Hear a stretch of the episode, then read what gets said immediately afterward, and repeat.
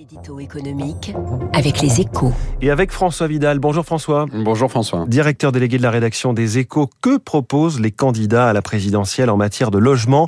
Les échos, votre journal, publie ce matin en partenariat avec l'Institut Montaigne un chiffrage des principales promesses de campagne et le résultat n'est pas à la hauteur des attentes selon vous? Le problème c'est que la question du logement n'occupe qu'une part marginale hein, dans les programmes. C'est pourtant l'une des grandes préoccupations des Français et quand même hein, leur, premier poste de dépense. On pouvait donc s'attendre à ce que les candidats fassent assaut de propositions sur le sujet, sachant que l'on compte 4 millions de mal logés dans le pays et que le problème ne cesse de s'aggraver, faute d'une augmentation du parc immobilier à la hauteur des besoins. Or, à l'arrivée, Valérie Pécresse est la seule à aborder la question de front en s'engageant à construire 500 000 logements par an.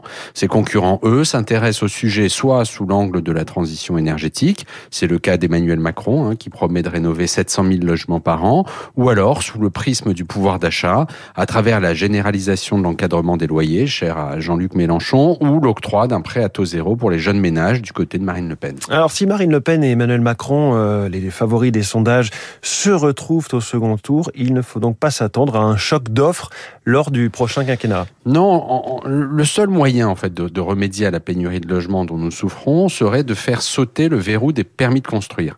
Aujourd'hui, les 35 000 maires de nos villes sont autant de ministres du logement qui ont droit de vie ou de mort sur des projets, les projets immobiliers de leur territoire. Pour changer la donne, il faut donc leur retirer cette attribution tout en limitant les recours possibles. Une mesure peu coûteuse financièrement, mais qui reviendrait à remettre en cause l'un des principaux acquis de la décentralisation. Alors, le programme du candidat Macron envisage hein, cette possibilité, mais seulement dans les zones où les besoins sont les plus criants. Mais la question est de savoir si, une fois réélu, il osera défier les élus locaux sur un sujet aussi sensible. Merci François Vidal. renvoie donc à cet article des échos et à la une du journal hein, sur cette incroyable histoire des 500 avions de ligne volés en quelque sorte par la Russie. On va voir justement quel euh, impact économique va avoir la guerre en Ukraine cette année et les suivantes. Denis Ferrand, directeur général de Rexecode, est mon invité dans un instant.